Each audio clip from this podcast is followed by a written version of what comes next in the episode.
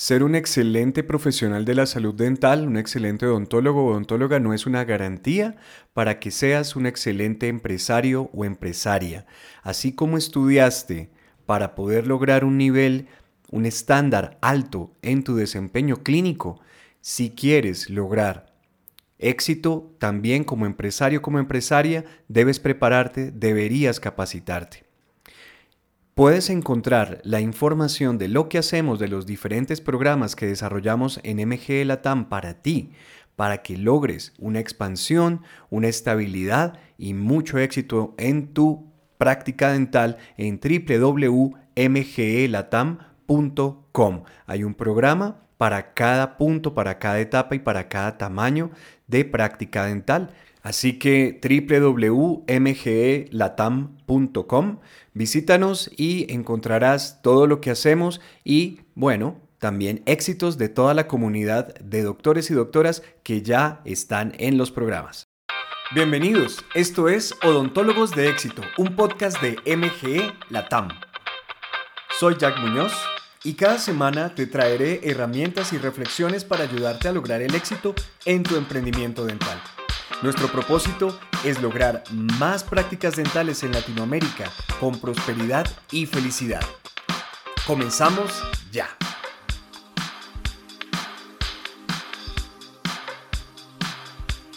Bueno, estoy muy contento de, contarles que tengo una invitada súper, súper chévere. Eh, por fin nos conocimos presencialmente la semana pasada. Eh, creo que nos habíamos cruzado, visto en las redes sociales, pero no personalmente. Y bueno, muy chévere. Y bueno, nuestra invitada es la doctora María José Riveros, muy conocida por eh, mucha gente por dentistería digital y por muchas otras cosas que haces en la industria dental. Entonces, buenos días. Estamos aquí súper temprano los dos, madrugadores los dos. Entonces, súper bien. ¿Cómo estás? Buenos días, Jack. No, súper bien, muy honrada por esta invitación. Em, los emprendedores somos muy madrugadores, por lo tanto escogimos esta hora perfecta para poder dialogar, pero, pero nada, muy contenta de estar aquí y lista, lista para todo. Bueno, genial. Entonces, eh, bueno, empecemos por algo más sencillo, menos así como, como de, de entrevista. Acartonado. Acartonada. Y, y cuenta, cuéntanos por favor, porque la idea de, este, de estas entrevistas es, de, es, es que podamos conocer a la persona, al ser humano, ¿no? Em, y sus hábitos y sus formas de pensar y demás, porque detrás de todos esos hábitos, de todas esas formas de construir tu vida, es que uno puede detectar esos patrones que te llevan a éxito, ¿no? O al éxito. Entonces, cuéntanos un poquito em, cómo es un día, cómo es un día de, de la doctora María José Riveros. Bueno, realmente es un día muy, muy madrugador. mis días empiezan todos los días a las cuatro y media de la mañana porque mis hijos se van al colegio. Entonces prácticamente desde esa hora ya estoy eh, corriendo, brincando y andando por toda la casa y aprovecho inmediatamente ellos se van eh, en hacer algo para mí. ¿Qué quiere decir? Que pueda escucharme un podcast, que me pueda eh, ver un video, que pueda de pronto meditar un poco. Realmente son como, no te puedo decir una hora, nada, son realmente como media hora, tal vez dedicada un poco a mí. Eh, siempre insisto que eh, la mejor forma de motivarse es escuchar palabras bonitas y por lo menos los podcasts me ayudan a escuchar palabras motivadoras o información que posiblemente no la voy a encontrar en otra parte o metida en Instagram, porque lo primero que hace la gente es meterse al teléfono y consume información que realmente no alimenta. Y eh, siempre atiendo muy temprano, entonces eh, inmediatamente pasa eso, me arreglo y me voy a trabajar. Es mi, mi, mi, mi momento preciado porque amo la odontología, tal vez es eh, mi pasión y llegar al consultorio súper temprano también es muy chévere. Así como tú y yo estamos hoy a 6 de la mañana, yo llego al consultorio y de 6 a 7 antes de atender consulta, como que aprovecho ese momento en el que no hay teléfono, no hay puya, no hay nadie en el consultorio para adelantar o hacer esa lista de cosas por hacer pendientes del día. Hay gente que los hace en la noche, yo intento en la mañana como organizarme, tengo, tengo que hacer esto y, y ya a las 7 de la mañana empiezo a trabajar hasta las 6 de la tarde. Eso de martes a viernes, los lunes, yo tengo otra, dos, eh, tengo otra empresa, tengo un bar de uñas, entonces los lunes es mi día para irme a Rainbow. eh, verificar eh, cuentas, hablar con las niñas, estar pendiente del administrador y ese tipo de cosas. Entonces, entre semanas siempre estoy moviéndome, ya llego a mi casa. Em, en la noche, pues hacer comida como mamá, o sea, realmente eso de que no, que es que eh, soy eh, emprendedora y odontóloga y tenga todos los títulos que tenga, nada, tengo que llegar a la casa a comer y a, pasar tiempo con los niños, porque es el momento también, porque las mañanas corres y no puedes pasar tiempo con ellos, ¿no? Entonces, en la noche ya es el momento eh, de sentarnos, cómo te fue, eh, pues, qué, qué, hubo en el día. Mi, tengo un hijo adolescente y el otro está entrando, entonces tú sabes que son edades complejas en las cuales uno tiene que tener mucha comunicación y me acuesto para a las diez y media. Termino de hacer cosas en la casa, termino de revisar casos, eh, no sé, hay, hay cosas eh, que, que, te van llevando en el día a día, pero eh, siempre intento hacer como, como una rutina, ¿no? Y pues durante el trayecto de día crear el contenido que, que tengo que subir a redes. Ok, wow, y, y bastante ocupados tus días y largos. Muy bien, y ahora vamos entonces ahora un poquito ya meternos acá en materia en relación a ti como profesional de la salud. ¿Cómo fue que te convertiste en ortodoncista, no? Bueno, si podemos ir mirando hasta cómo fue que llegaste a la odontología, porque una personalidad como la tuya, yo diría, no, pues de una se metió administradora de empresas o, o no sé, marketer o algo así, pero no, primero aterrizaste en la odontología, luego en la ortodoncia. ¿Cómo fue eso? ¿Cómo fue que llegaste a esto? Mira, toda mi vida quise ser odontóloga, siempre. O sea, yo ¿Ah, tenía desde los nueve años claro, tanto así que mi papá es militar y vivíamos en batallones y yo desde chiquita llegaba, hacía las tareas y piensa que una niña de nueve años se iba a un puesto de salud a sentarse en una sillita al lado de la odontóloga que estaba haciendo el rural. Y me sentaba ahí a ver, o sea, fíjate la afición que tenía de la odontología desde muy pequeña. Por lo tanto, cuando entré a la universidad, yo solamente quería ser odontóloga y ese era mi sueño y lo logré. Sin embargo, cuando terminé el rural, mm, me fui a trabajar a una, a una clínica odontológica y en ese momento había una ortodoncista que iba una semana al mes a trabajar. Ella trabajaba en Girardot, en Espinal, Tolima y en Melgar y trabajaba una semana y le iba súper bien. Yo decía, esta mujer se gana toda esa plata en una sola semana y me quedó sonando la ortodoncia, pero realmente la ortodoncia era el pregrado, no me gustaba. Era como, como que me tocaba hacer cefalometrías, medidas y esas vainas y yo mandaba hacer esa vaina. Yo tengo que confesarlo, a mí esa vaina no me gustaba, me gustaba mucho la periodoncia. Y cuando entré a trabajar, esta vieja me decía, Majo, no te pongas a estudiar periodoncia porque esa vaina no da plata. Esa vaina, eso es sangre, esa vaina, esos pacientes se quejan, eso es dolor. Estudio ortodoncia. Me daba libros, me, me, inscribió al posgrado, Majo, no, estudia esta vaina, estudia esta vaina, mira que es que de verdad. Y ella prácticamente me obligó. O sea, me obligó, fue obligada, literalmente como, no te pongas estudiar esta vaina porque si no, no vas a poder.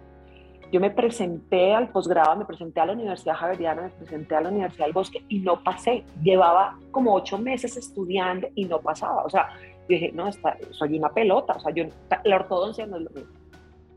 Y mi plan B, después de que definitivamente pues no pude pasar, lo que hice fue casarme. Imagínate la, la solución de la vida, tomar la decisión de no pasar un posgrado y casarme. Entonces, en ese momento me fui embarazada, otra vez a presentar la oportunidad y buscar la oportunidad del posgrado y pasé inmediatamente. Y yo decía, ahora con esta barriga, ¿qué voy a hacer? Mi mamá me dijo, mija, tranquila, estudie, que yo le cuido al bebé. Entré a estudiar el posgrado, con 40 días de nacido mi hijo, tenía que irme a, los baños de la universidad a sacarme la leche y, poder almacenarla.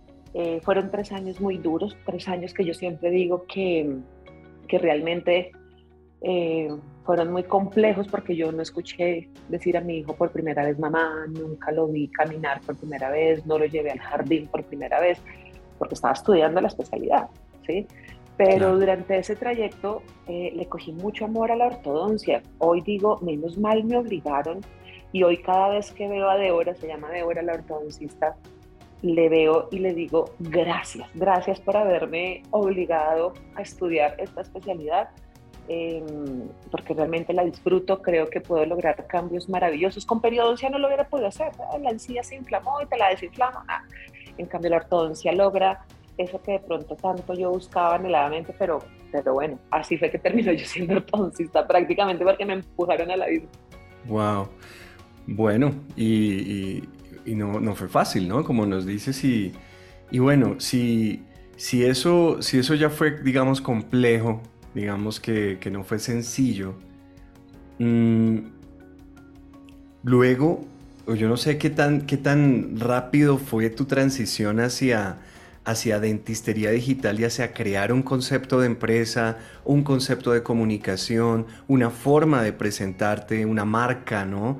Todo este tipo de cosas que no te enseñan en el posgrado. Discúlpame, pero eso no lo enseñan en, el posgrado, ni en el pregrado, ni, ni clínicamente te enseñan este tipo de cosas. Entonces, ¿Cómo fue que, que hoy, o, que, de qué te tuviste que dar cuenta para decir, oiga, yo tengo que crear otra cosa? O, o ya venías pensándolo. ¿Cómo fue eso? ¿Cómo, ¿Cómo fue que apareció este concepto, esta idea de dentistería digital? ¿Y qué pasó ahí en tu vida? Mira que mm, yo monté la primera clínica con una socia hace ya un tiempo, em, más o menos como en el 2013, 2014, y mi esposo de un momento a otro llega acá y me dice, nos trasladaron a París. Realmente era como nos fuimos a vivir a Francia y para poder ir a vivir yo dejé todo, o sea, dejamos la clínica, vendimos nuestras cosas, el carro, todo, porque pues del trabajo de él, eh, él trabaja en una multinacional y nos fuimos. Fue un año y medio al que nos fuimos a vivir a París, eh, fue un año y medio de ama de casa, no pude hacer absolutamente nada de odontología ni de ortodoncia, nada, fui ama de casa, eh, a veces desesperada, a veces feliz.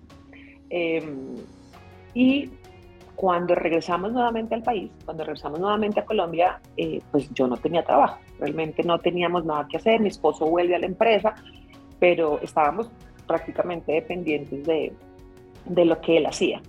Y mientras yo volvía, digamos, a buscar trabajo, nosotros llegamos en julio del 2016 y dije, ¿yo qué voy a hacer? ¿Qué hago? ¿Qué hago? dije, Ay, voy a montar un canal de YouTube, pero del desparche total, o sea, realmente fue como, ¿qué hago? No, voy a montar un canal. Y, y realmente mandé, me grabé un video y se lo mandé a unas amigas yo, yo, les decía, venga, quiero que vean este video y díganme qué les parece. No, que te coges demasiado el pelo. No, que hablas muy agudo. No, que es que te mueves tanto. Que es que... Y yo empecé como a tomar esas, esos consejos y grabé mi primer video. Ese video lo quiero tanto, pero fue tan horrible. O sea, yo me pongo a ver ese video. Y, y quería eh, montar un canal de YouTube. Realmente fue eso. Fue como un, un momento como de, de, de no hacer nada porque estábamos recién llegados creé una campaña expectativa eh, en Instagram, en Facebook, pero, o sea, una campaña expectativa para los pelagatos que tenía en mi Instagram o en mi Facebook. O sea, realmente no era así como, wow, no, que es que Pero, pero o sea, que ahí eh, empezaste a estudiar, digamos, cómo lanzar esto, cómo hacer esto, o fue natural, así como, bueno. Pues nada, esto es, date la bendición. O sea, acuérdate que lo hice como, no tengo pues no tengo nada más que hacer, ¿sí? Va a montar, ¿eso que quieres? Y monte un video ahí, mire. Entonces, eh, yo subí el video el 14 de octubre del 2016 a las 4 de la tarde. Tenía los nervios de punta, yo no sabía editar, yo editaba en el iPad, o sea, quiero que te imagines esa vaina, esa vaina no tenía ninguna producción, alquilé un consultorio, me aprendí un libreto, o sea, yo quería ser profesional, pero no tenía ninguna herramienta para lograrlo. Sin embargo, lo lancé cogí ese link y lo mandé a todos mis contactos de WhatsApp y lo subí en Facebook y bueno, yo, la más orgullosa es que porque ya subí el video. Pero quiero que sepas algo, a las 7 de la noche de ese día me salió mi primera paciente. Tres mm. horas después de haber montado el video. Y fue como, oye, Majo, me pareció súper chévere tu video. Yo hace rato no voy al odontólogo, ¿será que tú me puedes atender? A las tres horas de haber montado el primer video. Entonces yo dije como, Claro que sí, yo no tenía nada, yo tuve que alquilar un consultorio de 25 mil pesos la hora y ahí salió mi primera paciente en dentistería digital. El primer video fue un video muy empírico, el segundo fue de blanqueamiento, el tercero fue de tipos de brackets, que es el video estrella y que me llevó a mostrarme a todas partes. Es un video que amamos mucho en mi casa porque nos dio la oportunidad de, que más personas nos vieran. La gente ya se cansa de la parte de leer, es más audiovisual. Entonces, un video en el que te explico qué tipo de ortodoncia hay para que tú las cojas antes de ir al odontólogo fue el que nos lanzó al estrellato y gracias a ese video existe Dentistería Digital. Pero entonces, Dentistería Digital, el nombre viene de, eh, en Francia se llama eh, Le Dentisterie. ¿sí? Entonces yo dije, pues voy a traducirlo al español. Dentistería, yo quería ponerle la dentistería, pero te estoy hablando del canal de YouTube. Yo nunca dimensioné que iba a crear una marca, que iba a crear una empresa, yo nunca dimensioné qué marcas me fueran a buscar para publicar nada. O sea, te estoy hablando que esto fue un hobby, esto era algo eh, muy sencillo. ¿sí? No, y es que estamos hablando de 2016, pues o sea, eh, Facebook llevaba sí, 11 eh, años más o menos, ¿no? Facebook, que fue la que empezó todo esto. Y yo me acuerdo que en el 2013, yo ayudándole a unos amigos, grabamos los, uno, algunos de los primeros videos para YouTube en español de, ortodoncistas, me acuerdo, en el 2012, 2013, hace mucho tiempo. No había nadie. no, pero no había prácticamente nada ahí. Eh, pionera. Pionera por accidente, pionera por accidente. Y aquí, y, aquí, antes de seguir con la historia, perdóname que, que, lo que pasa es que dijiste algo que me llamó mucho la atención. Em, no tenías ni experiencia, ni los equipos, ni el editor, nada de eso, sin embargo lo hiciste. ¿Tú qué piensas? Eh, ¿Perfección o acción? Acción. Cuando te quedas buscando la perfección, nunca arrancas, porque nunca vas a ser, vas a estar eh, satisfecho con eso. Y es lo que pasa cuando yo dicto los cursos a los, a los doctores, es que no subo esa foto porque no se ve bien, eh, y que la clase 1 y que la línea media, y, empiezan a buscar tantas cosas, pero sí, uno tiene que definitivamente actuar. Claro. Claro. Y otra cosa interesante que hiciste de, manera instintiva, esto de la distribución de contenido, ¿no? Porque así como cuando tú colocas un local, tienes que contarle a la gente que estás ahí. Si colocas una página web, tienes que, tienes que contarle a la gente que está tu página web. Y tú hiciste una, una distribución de contenido por WhatsApp o como sea que le hayas hecho. Eh, acompañando a, tus videos, a tus primeros videos. Ok, entonces surgió Dentistería Digital. ¿Y cómo era la producción en esa época? O sea, ¿cada cuánto subías videos? ¿Cómo hacías? Porque estabas en medio de, empezar o de retomar, no tenías consultorio. ¿Cómo hiciste? Sí, mira que los, los días que yo grababa eran los domingos. Eh, o de pronto tal vez el día que tenía libre. Pero yo no tenía ni el aro de luz, no tenía trípode, o sea, era un celular y el celular que tenía en ese momento, el iPhone, no sé, el iPhone 7, el iPhone 6, una cosa así.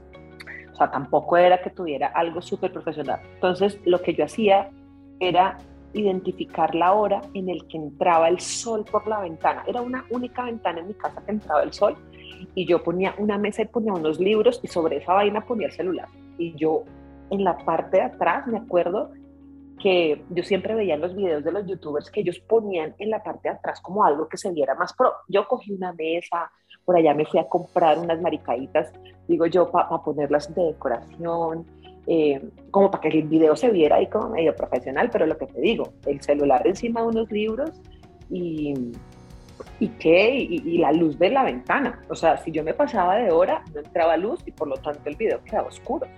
Entonces, eso era una tragedia. Un día le dije a mi esposo, le dije, necesito luz.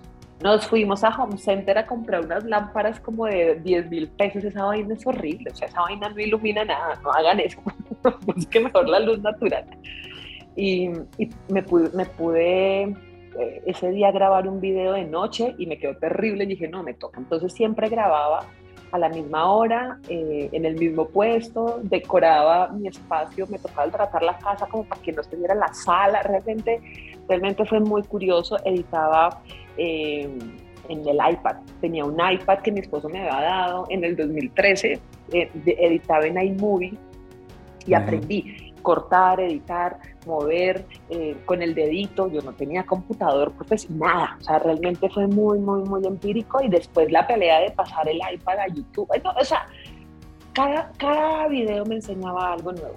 Entonces yo decía, cada video era como, no, este video me quedó feo, la luz, no sé qué. Entonces mi esposo, no, y si compramos una cámara, empeñese, pague esa vaina con tarjeta de crédito y compre su primera cámara. Después yo decía, no, esto editar, de grabar de la cámara, el iPad, no sé qué. Entonces compremos un computador para que puedas pasar eso de una vez.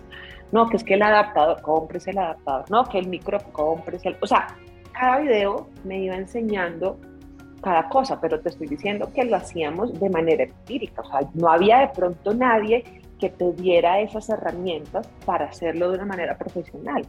¿sí? Entonces, eh, eso también yo a veces lo, valoro mucho porque donde me hubiera quedado con la limitante, ay, no, es que no puedo, ya, eh, se pierde la cosa y, se queda ahí. Y, hoy agradezco tanto, yo me acuerdo que una prima me decía, ¿tú te imaginas cuando Colgate alguna vez te llame y diga, yo quiero que tú nos hagas una publicidad? Yo le decía, ay, usted está loca, yo, estoy montando un video, o sea, deje así. No, y, ella visualizó esa vaina y ni siquiera yo la visualizaba. Piensa Palabras proféticas. Te lo juro, Colgate todavía no me ha llamado, pero estoy con Sensodina y Listerine, entonces haga cuenta que eso es lo mismo, no es una sino dos. Buenísimo, pero bueno, esto estaba sucediendo, digamos, en, tus en tu canal digital y en tus medios, digamos, de comunicación o de contacto con gente. ¿Qué estaba pasando en tu lado ya profesional empresarial? ¿No tenías consultorio? ¿Comenzaste a tener uno? ¿Cómo fue esa transición también? Estamos, estamos alrededor del 2016, ¿no? En la historia. Sí, en el 2017, un año después, eh, empezó ya hacerse mucho ruido y, fue como, oye, te vi en YouTube, yo quiero que tú me atiendas. Yo tenía de contacto mi celular personal en ese momento eh, y es, oye, eh, yo te vi en YouTube, ¿será que tú me puedes atender? Tengo una duda empezaba a combinar Facebook, Instagram y YouTube. Eran las tres redes sociales, pero YouTube era el que más se movía. Lo que pasa es que Instagram, cuando yo empecé en Instagram, Instagram solo te permitía subir fotos. Fotos, sí. Ya después, o sea, Instagram ha ido evolucionando y uno ha tenido que evolucionar con la plataforma. Pero, pero en ese momento realmente era, era más difícil. Hoy todos los odontólogos la tienen facilísima porque ponen que la ubicación, que, o sea, en ese momento yo solamente podía poner el celular en la información, en la cajita de información de, de YouTube. De una foto. Ah, bueno, de YouTube, sí. Y en Instagram. Sí, o de abajo la foto. Exacto. Entonces Instagram saca la posibilidad de videos de 15 segundos. Ahora mete información ontológica en 15 segundos. Esa vaina era, eh, era una locura, pero yo estaba, como tenía tanto tiempo libre, yo creaba contenido todo el día. Entonces, yo quería que se, o sea, piensa que yo quería que eso se viera profesional, pero yo intentaba hacerlo con mis herramientas. Entonces, yo decía, no, esta gente pone filtros, o sea, pone fondos de color. Yo decía, pero yo no tengo luces. Pues mira, y me compraba unas cartulinas y me enfocaba, compraba cartulinas azules, rojas, moradas, fucsias y eso. Y yo me enfocaba para que se me viera el fondo súper pro. Ah, era una cartulina que daba ahí y subía 15 segundos. O sea, era, era, era muy, muy chévere, yo me divertía mucho, tenía mucho tiempo libre realmente eh, y me ponía a grabar. Al año empezaron ya a buscarme y, y, empecé yo a buscar consultorio, un consultorio en el sur y un consultorio en el norte. Entonces, si el paciente me decía, ay, es que yo vivo allá al sur, yo, claro, no, yo tengo un consultorio en Galerías. Nunca tuve un consultorio, me tocaba alquilarlo, un consultorio donde cabía el paciente y cabía yo, no había nadie más que cupiera ahí. Y en el norte eh, ya me tocó pedir permiso en la clínica en la que yo trabajaba a ver si me alquilaban ese espacio. Entonces eh, llegó un momento crítico, eh, yo ya empecé a trabajar en otra parte, allá me hicieron una guachada, digo yo, y debido a eso, entonces como que tenía como algo más seguro, que era un trabajo ya en una clínica ontológica, trabajaba en UAT, viajaba martes y miércoles a Ubaté, eso era un viaje, dos horas de ida y dos horas de venida, pero bueno, había trabajo.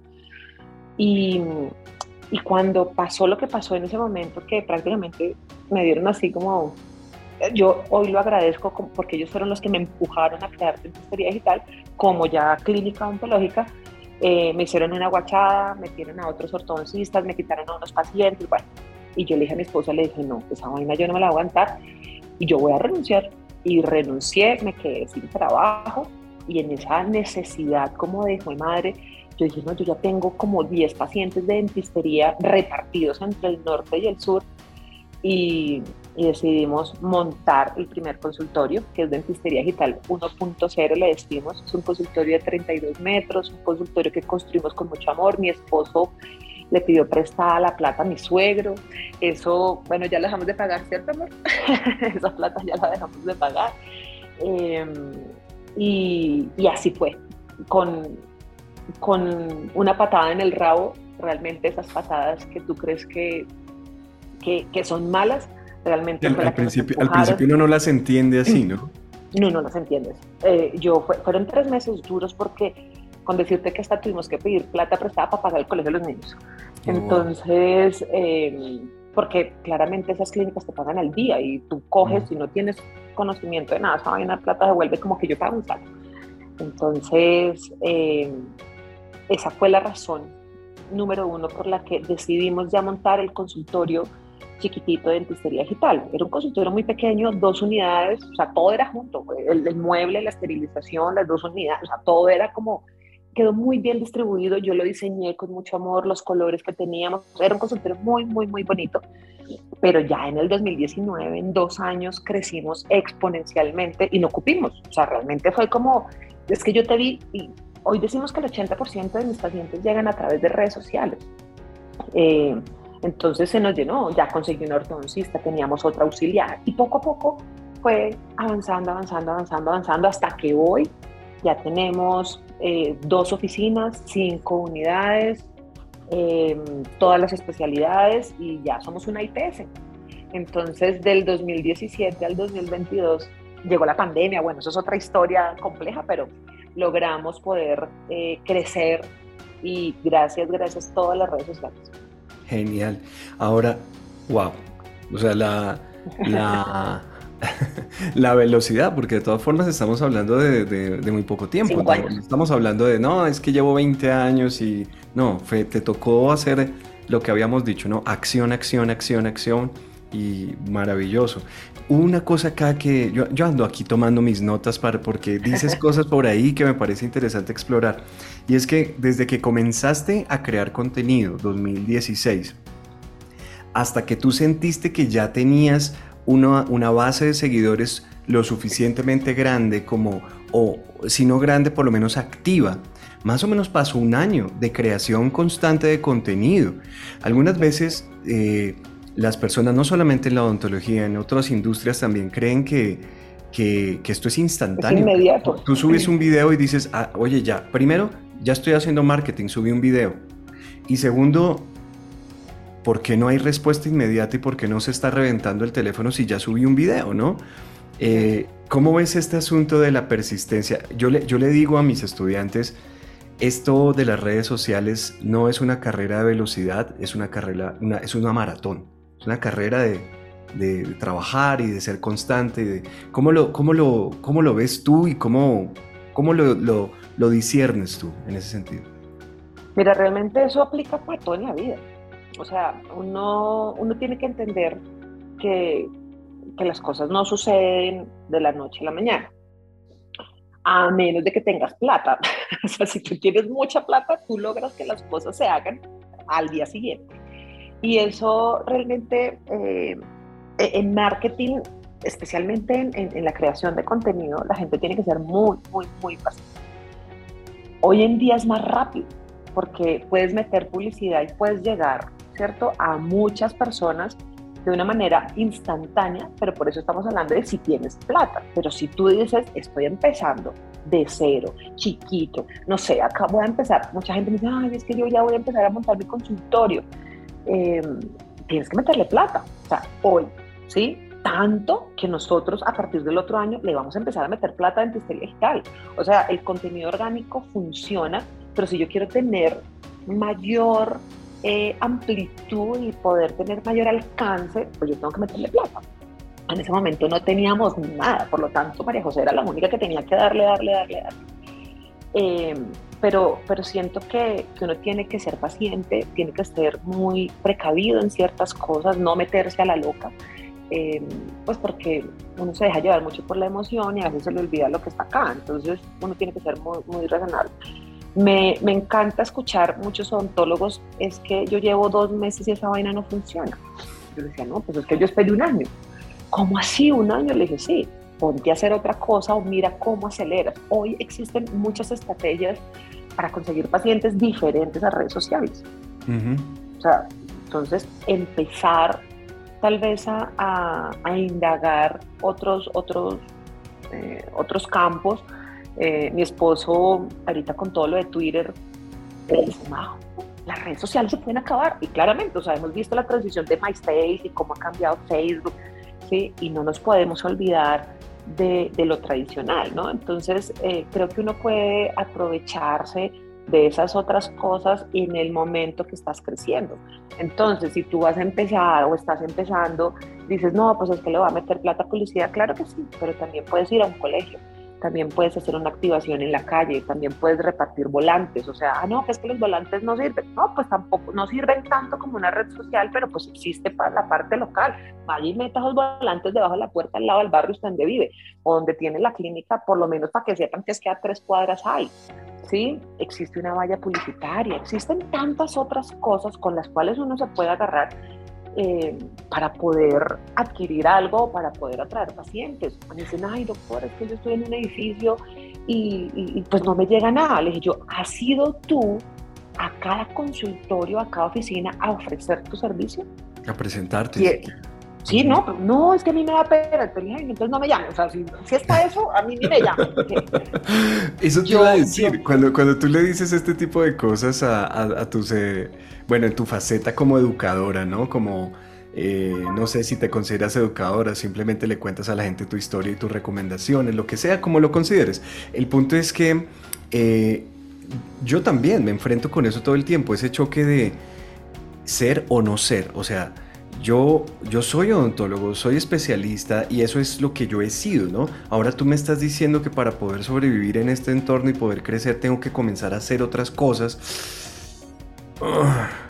¿Cómo, ¿Cómo ves tú eso? ¿Eso es realmente una de las barreras más importantes? ¿No lo es? ¿Es fácil o difícil hacer ese cambio mental?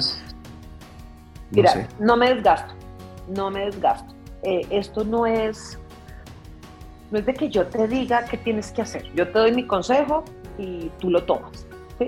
O sea, eso no, uno aprende yo creo que con la edad o madura y uno se da cuenta de a quién le puede uno eh, ¿sabes? Como meter más la ficha y esforzarse, uno se da cuenta quién está motivado y quién no. Eh, pero pues no puedes obligar a la gente a hacer algo. Yo prácticamente en mis cursos, yo dicto cursos de, de Instagram, por ejemplo, y yo lo primero les digo, son dos días, y en esos dos días los voy a obligar a crear contenido. ¿Por qué? Porque necesito que le pierdan miedo.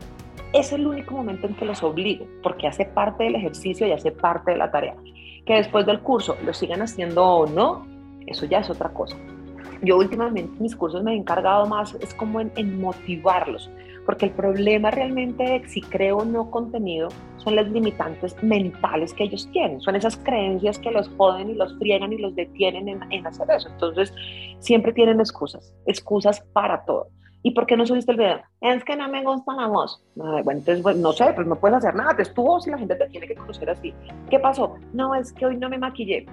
No, es que hoy no tuve tiempo. Es que, es que, es que, es que. Entonces, cuando ya me dan es que, por lo menos tres es que, yo digo, bueno, ¿sabes qué? Cuando te motives, entonces hablamos, no te preocupes. O sea, ni me desgasto, ni me esfuerzo, pues porque pues eso ya no es mi problema. O sea, yo ya pasé por eso y me di cuenta que sí se puede. En el momento que te digo yo, yo estudié con un bebé chiquito, recién nacido, en el que tenía que trasnochar y me tenía que levantar súper temprano para poder y que tenía que sacarme la leche en el... O sea, yo, yo prácticamente a mí el que me diga, no, es que no puedo, le dije, no, mire, usted está mirando fuera el tiesto y está hablando con la que no es, porque yo pude, o sea, yo pude hacer muchas cosas.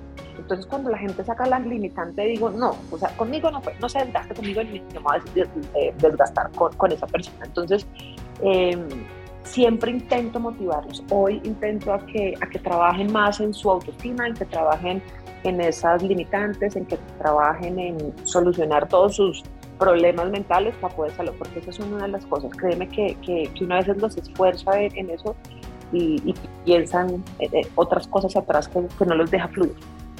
Exacto, totalmente cierto. Y la, mm, la parte de, de, la creación de contenido, del uso de las redes, de la tecnología, todo este tipo de cosas está en continuo cambio, ¿no? Algunas cosas crecen, otras disminuyen, cambian sus reglas de juego, etcétera, etcétera. Eh, yo le enseño a la gente que uno no debe construir su casa en terreno ajeno. Tienes que utilizar esos terrenos ajenos, esos canales y llevarlos a tu casa, llevarlos a tu casa de alguna forma, captar de alguna manera esa identidad para pase lo que pase con Twitter, Instagram, Facebook, YouTube, lo que sea, tú puedas seguir manteniendo el contacto.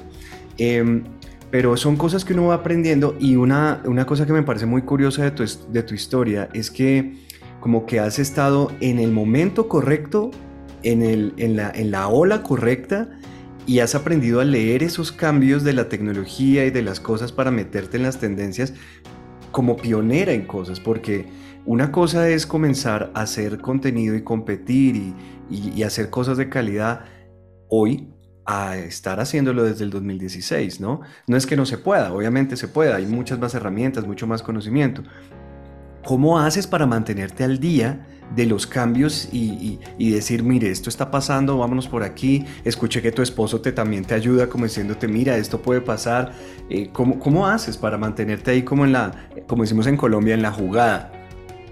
Em, porque es que después de que yo empecé a dictar cursos, a, mí me invitaron a una charla en el 2017 de una hora. Me dijeron, ay doctora, queremos que usted eh, nos dicte una charlita y nos cuente su historia para motivar a los otros odontólogos. Y fue una, una charla en la cual dije yo que o sea, yo no sabía nada, no estamos hablando de que llevaba un año creando contenido de manera empírica y yo dije, yo tengo que ir a pararme allá, pues por lo menos con un conocimiento o fundamento eh, importante, pues porque yo no voy a salir allá como, como una ignorante del tema. Entonces, en ese momento, em, entonces aquí está mi esposo, eso me ha mucho el, el, man hace parte de, de Historia Digital, ya estaremos hablando eh, y entonces me dijeron, cuéntanos la historia. En ese momento dije, yo tengo que estudiar un poco para poder hablar con autoridad.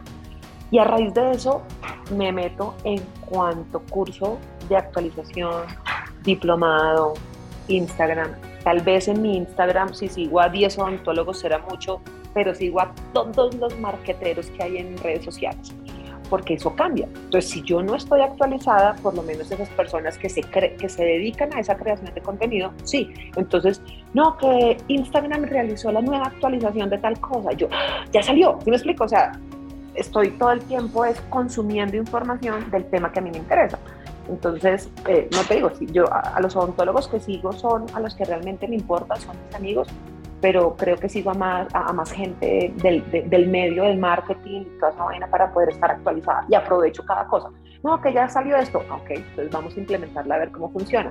No, que YouTube hizo esto, saco los shorts, ok, vamos a empezar a crear shorts, o sea, todo ese tipo de cosas porque pues si me quedo todavía creando fotos desde el 2000, por ejemplo, ya sabes hoy que las fotos en Instagram pues no tienen el mismo alcance de antes, ¿para qué te pones a montar fotos? No, que es que ahorita la, la cosa son los videos, eso hace el video todo el pinche día, o sea, busque cómo, pues no te puedes quedar, la, eh, la ola te va llevando y te puedes caer y te puedes quedar ahí. Por eso, por ejemplo, nosotros ahorita ya vamos a meter publicidad. Le dije a mi esposo, le dije, yo necesito empezar a tener más alcance porque el alcance orgánico pues ya no es suficiente. Entonces le toca a uno sí montarse al bus. Ah, bueno, listo, este bus para dónde va, no, va para buscar más alcance y pague un poquito. Bueno, entonces subamos todos y arranquemos a ver cómo le hace y pues ir viendo, ¿no? Cambiando las estrategias De acuerdo, de acuerdo, de acuerdo, muy bien. Y aquí veo como una, como una tendencia una, en, la historia que nos estás compartiendo con tanta generosidad y es el mentor, ¿no? Desde, me devuelvo aquí mis, mis notas, desde la doctora Débora, ¿no? Eh, pasando por, eh, me imagino, porque a veces los mentores te conocen y a veces no, sí, digamos, eh, si tú ves a una de estas grandes marqueteras latinoamericanas como Vilma Núñez, no sé, entonces estás viendo, ella no sabe quién es uno, pero para uno ella es su mentora, ¿no? Y, y así, la búsqueda del mentor y siempre te, alguien te, yo digo, uno, a uno siempre lo están ayudando. Si uno sabe poner atención, a uno siempre lo están ayudando si uno se sabe, como tú dijiste, montar en el bus del mejoramiento, ¿no? ¿cómo haces tú o qué recomiendas tú para elegir estos mentores? Porque hoy, en día cada vez hay más más personas que dicen yo sé de esto, yo puedo, te voy a enseñar, métete a este curso, no sé qué, pero no todo es color de rosa y no todo lo que brilla es oro. Entonces, ¿cómo haces tú para seleccionar a tus mentores en cada etapa de tu vida? Porque lo has hecho muy bien, déjame decirte, pero ¿cómo podría uno decir, yo creo que uno debería elegir su mentor de esta manera? Mira, hay un dicho que dicen que cuando el alumno está listo aparecen los maestros y creo que la vida me ha llevado eh, a encontrarlos muy fácilmente. Eh, yo he pasado por muchas etapas, etapas emocionales, etapas profesionales, realmente eh, si profundizáramos muchas cosas, aquí nos podemos quedar tres horas en el podcast. Sin embargo, mm, aparecen en el momento indicado y uno puede que no las está buscando o uno mismo los atrae. ¿Sí me explico? Entonces, cuando cuando yo empecé con esto, encontré a una colombiana que vive en Inglaterra, que fue mi mentora inicial, eh, se llama Jimena de la Serna, y ella en este momento cambia su vida, y bueno, ahorita es holística, y bueno, pero en ese momento dictaba cursos de YouTube, y yo necesito esta vaina porque ya YouTube, sí, yo llegué a los 100 mil suscriptores, y yo, no, yo necesito más y más y más, entonces curso con Jimena de la Serna, pero ella aparecía, o sea, eso que aparecen así de la vida, y, cada cosa que voy haciendo me va mostrando al mentor o el que me puede enseñar más de, lo que estoy buscando. Entonces prácticamente como que escojo con el que mejor conecto. Escojo prácticamente con el que, con el que me habla a mí. Uno siempre tiende a buscar a la persona que le diga a uno lo que uno quiere escuchar. Y eso pasa en la vida.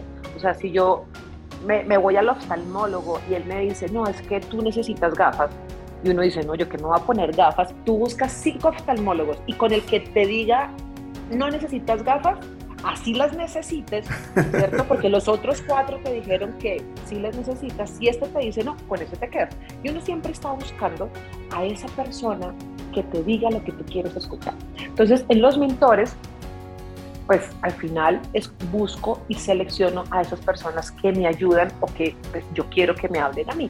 Entonces hoy desde la parte de marketing, Vilma Núñez, tuve una clase con Vilma, estoy, ella estuvo analizando mi Instagram, me dijo, wow, no lo puedo creer, o sea, yo creí que la odontología era algo así como aburrida, me, me gusta, realmente fue muy, muy chévere que ella pudiera hacer el análisis de mi, canal de Instagram, hago cursos de eh, bootcamps de, de Instagram, o sea, encuentro a esas personas que realmente me ayudan a crecer en lo que yo hago pero más ahora, en el momento que estoy en mi vida, tengo 40 años, em, busco muchos mentores para desarrollo personal y profesional. Creo que sigo aprendiendo mucho de marketing, lo hago a través de Instagram, realmente no tengo ahorita un mentor que me enseñe eso, sino aprovecho el contenido de otros para aprender, pero ahorita sí pago lo que sea para aquellos mentores de desarrollo personal. ¿Por qué? Porque pasé el año pasado y este año por el síndrome del impostor, que es una cosa horrible, realmente es muy compleja, em, pues porque crees que lo que has hecho no ha sido suficiente y es algo muy, muy triste porque yo, tú estás escuchando mi historia y dices, wow, súper cool, pero pues, ¿qué ha pasado detrás? Entonces, siempre eh, tienes que buscar a alguien que, que, te ayude. Y hay gente que se queda estancada, hay gente que no recibe ayuda y frente a esas personas tampoco me desgasto. O sea, no puedo, no puedo arreglar mi vida y la de los demás. Entonces, eh, Margarita Pasos, Brian Tracy, Tony Robbins, fui a México a cuatro horas con Tony Robbins, o sea, te estoy hablando de que son personas que, que, se encargan de, de, de, meterte un Red Bull así a tope y esas son las personas a las que yo hoy sí pago. Realmente las busco, coach, psicólogo, todo uno debería tener dentro de su canasta familiar huevos, leche, terapia. Huevos, leche, terapia. O sea, que eso haga parte de tu presupuesto porque si necesitas que alguien eh, te controle un poco la emoción y trabaje esas, esas taras eh, de vida que a veces uno no reconoce. Wow, bueno, muy, muy interesante porque eh, como emprendedores nos enfrentamos a muchas cosas, sobre todo a nosotros mismos, ¿no? es la, la, principal pelea, ¿no? La principal lucha es contra, contra tus La mente es muy poderosa. la mente es muy, muy, muy fregada. Y bueno, vamos, vamos a ir cerrando porque en serio que aquí nos podemos quedar sabrosísimo hablando mediodía, pero si volvieras a empezar de ceros mañana, digamos que por alguna razón, conservando todo lo que has aprendido, ¿no? Pero si tuvieras que empezar de ceros mañana, ¿qué cosas harías y qué cosas tal vez harías diferente? ¿Qué harías hoy en día? Mm al principio decía que no me casaría. al principio decía, no, no tengas hijos. Porque mm, claramente cuando te casas y tienes hijos, toda tu vida cambia. cambia tu rutina, cambia tu vida, cambian tus prioridades, cambian muchas cosas. Pero eh, eso era mi, pensamiento antes. Eh, hoy es diferente. Creo que, que, si no me hubieran pasado esas cosas, eh, no hubiera sacado esa fuerza de donde no la tenía para lograrlo. ¿Se me explico? Mm, entonces, ¿qué he aprendido en este momento o en estos años? Uno, que debo escoger muy bien a las personas. Uno a veces se deja llevar por la emoción y dejas entrar a tu vida personas que no te alimentan o personas que no eh, deben ser tus amigos. Y suena muy cruel, pero es así porque... Si tú seleccionas el personal de tu empresa, ¿no? Que trabaja contigo, ¿cómo no seleccionar el que, el que está contigo en tu vida? Con el que está, exacto. Entonces yo creo que, que, hay que aprender a seleccionar muy bien, pero pues lo vas aprendiendo con la vida. Si, si me preguntas hace 20 años, pues hace 20 años, tú a los 20 años no tienes visión de nada, tú estás ahí medio resucitando de la adolescencia y, medio entrando a la adultez, no sabes dónde estás. Es una edad en la que yo llamo de programación. O sea, tú, tú naces de ceros y cada vez que van metiendo, te van metiendo programas. La vida te va metiendo programas. Piensa que es un computador y te van metiendo el programa. Pero hay un momento en que, ese momento en el que tienes que actualizar, ¿cierto? De un programa a otro, es un, es un momento en que te tienes que quedar quieto hasta que ya el programa se establece. Entonces, hace 20 años yo no tenía ni idea dónde iba, ni si alguien me hubiera dicho, no, es que en 20 años vas a estar así, yo digo, uy, no, todo eso que me falta por hacer. Pero, pero creo que escoger las personas con las que estás eh, es muy importante. Los socios de tu vida. Yo escogí eh, malos socios, por ejemplo, y, me costó, me costó plata, me costó emoción, me costó tiempo, bueno pero creo que, que eso sería como una, una, enseñanza, porque pues al final lo vas aprendiendo todo, o sea, depende de ti. No, no ¿qué, qué, qué, le dices a alguien que está empezando? se trabaje mucho, haga, busque cómo encontrar su sueño, trabaje, haga que eso sea posible. Pero, pero pues en el camino te vas a encontrar con personas que te van a empujar o te van a cargar más la espalda y no te van a dejar avanzar. Entonces creo que, que eso sería mi, mi enseñanza, trabajar muy bien en la escogencia de las personas. Genial, muy bien. Ahora, eh, ya esta es la última pregunta, lo prometo. Eh, no, yo feliz. Eh, ya no solamente has estado en Colombia, ya digamos tu contacto con colegas y con la industria se ha salido del país, de tu país, y, y has tenido la, una, una, ventaja que pocos tenemos, y es poder ver, digamos, desde un poco la amplitud de, esta, de esta profesión, de esta industria en varias, varias regiones eh, alrededor del mundo. Y yo te quiero preguntar algo que le pregunta a casi todas las personas que, que, nos acompañan en este podcast es, ¿cómo ves la odontología latinoamericana de aquí a 20 años? Con pues todas las cosas que tú has visto y hacia dónde ves que esto va, hacia dónde ves que esto va y cómo la verías de aquí a 20 años, ¿qué pasará? Mira, hay personas que conozco, que de verdad cada vez que hablo con ellos les agradezco muchísimo y creo que a partir de este momento entras dentro de ese grupo selecto de personas y es em, a los mentores de la odontología.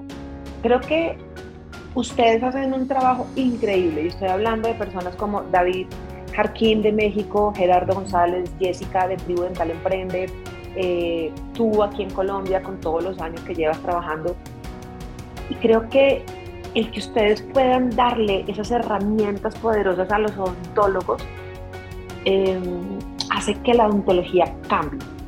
Pero desde todos los aspectos, ¿cierto? Desde la parte emocional, por ejemplo, Jessie eh, habla mucho del empoderamiento femenino y su nicho es solamente mujeres. Entonces, el poder entrar a trabajar la parte holística hace que la mujer diga, yo sí puedo, ¿sí?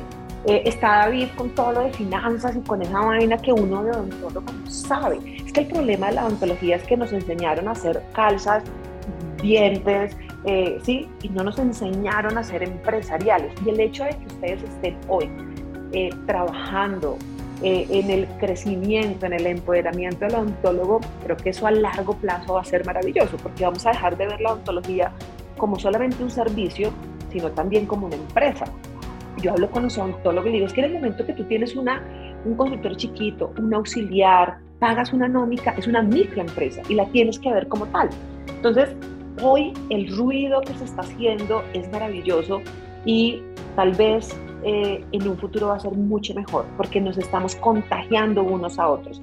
Las redes sociales permiten contagiar al otro. Si yo ahorita, por ejemplo, termino este podcast y salgo hablando de mis historias y diciendo, no, es que acabo de salir de un podcast con Jack y ya, se encarga de capacitar a los odontólogos en su crecimiento, en ventas, en manejo de, no sé, finanzas, todo eso, la gente va a decir, a mí me hace falta esto. Entonces empiezas a replicar información y empieza a amplificar. Entonces yo creo que en 20 años la odontología eh, va a estar mucho más avanzada, la tecnología nos va a llevar, imagínate, hoy tenemos escáneres, láser, yo no sé, en 20 años esa vaina va a ser una locura, hasta de pronto tal vez no tengamos ni trabajo, que se invente un robot que pueda hacer todo, o sea, eh, piensa que antes eh, pues no teníamos ni siquiera una cámara intraoral y hoy tenemos un escáner que puede replicar y hacer tratamientos en horas. En 20 años desde la parte tecnológica creo que vamos a tener cosas increíbles, un chip, no sé, diseñado biológicamente para enderezar los dientes sin que tengas que ponerle nada en boca. O sea, no, no, no, o sea, yo, yo creo que esa vaina va a ser la locura. Yo tendré 60 años y para ese momento espero estar en un crucero viajando por todo el océano, pero no, no trabajando, pero, Seguro que sí. pero creo que hay que trabajar, creo que hay que trabajar esas dos cosas, ¿no? Siempre estar actualizado, siempre eh, estar a la vanguardia, pero capacitarse eh, creo que va a ser muy importante y gracias a la labor de ustedes creo que muchos odontólogos van a, cambiar ese chip y, y, seremos una profesión mucho más, no sé, como Estados Unidos, que el odontólogo le va súper bien porque realmente es alguien profesional. Hoy nos ven, es que nosotros mismos nos hemos encargado de dañar el gremio y baratear todos los, los servicios, pero, pero creo que va a ser maravilloso. Espero poder ver eso en 20 años. De seguro que sí, si seguimos trabajando. Eh, yo, yo tengo la, la fe de que, de que se está empezando a crear una edad de oro en la odontología latinoamericana y, y, y bueno, sí, se sube también el, el estándar, se sube el nivel, se sube la exigencia, pero aquellos que escuchen a personas como tú, eh, que vean el ejemplo de vida y de, y de forma de ser, más que de vida, de, de, porque todos tenemos vidas diferentes, pero, pero las, los puntos clave de estar aprendiendo continuamente, de elegir bien a tu gente, de tus mentores, de persistir, de trabajar, de todas las cosas que nos has compartido con tu, con tu ejemplo de vida, pues les va a ir bien y van a poder beneficiarse de esa ola y de, esa, de esas cosas positivas. Yo pues te agradezco demasiado por, por compartir con nosotros. Esto es eh, algo que están escuchando en toda Latinoamérica, incluso por fuera. Y qué rico que conozcan. visiten por favor Dentistería Digital en YouTube, eh, a la doctora María José Riveros en sus canales. Van a aprender muchísimo y hagan sus cursos, que miren que si, si ustedes están dispuestos a aprender y realmente quieren hacer las cosas, ustedes encuentran quien les enseñe. Así que aquí hay otra mentora más para, para toda esta comunidad. Y nada, de nuevo, muchísimas gracias. Te deseo un excelente día. Y no sé qué, qué, quieras decir ya para cerrar. Eh, yo ya no tengo nada más que decir, tú ya lo dijiste todo. Ay, no, muchas gracias por la invitación. La verdad es que cada vez que puedo contar mi historia, sé que eh, aporto un granito de arena para que el que, que, de pronto se siente decaído y para que el que de pronto dice no lo estoy haciendo bien, eh, lo estás haciendo bien. Quiero que escuches que, que, las cosas van pasando poco a poco.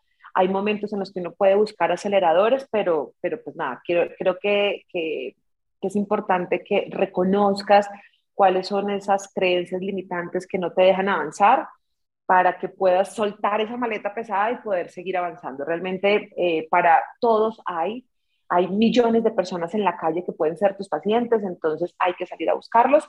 Y nada, a ti Jack, muchas gracias realmente por la invitación, me siento muy honrada Eh, espero que cada una de las cosas que hayamos hablado hoy resuene en el corazón y en la mente de alguien. Y cuando quieran, estamos aquí disponibles con todo el amor y cariño de recibir aquellas dudas, aquellas inquietudes para solucionarlas. Súper, muchísimas gracias. No, ya a ti. Tremendo episodio, tremendas lecciones de vida y bueno, espero que sigas conectado, conectada a Odontólogos de Éxito y que visites nuestra página www.mgelatam.com. Ahí puedes encontrar el descargable 5 formas de mejorar o de aumentar los ingresos de tu clínica dental y todos los programas que desarrollamos con mucho cariño para ti para que puedas lograr más resultados con menos estrés. Nos escuchamos en el siguiente episodio de Odontólogos de Éxito. Chao.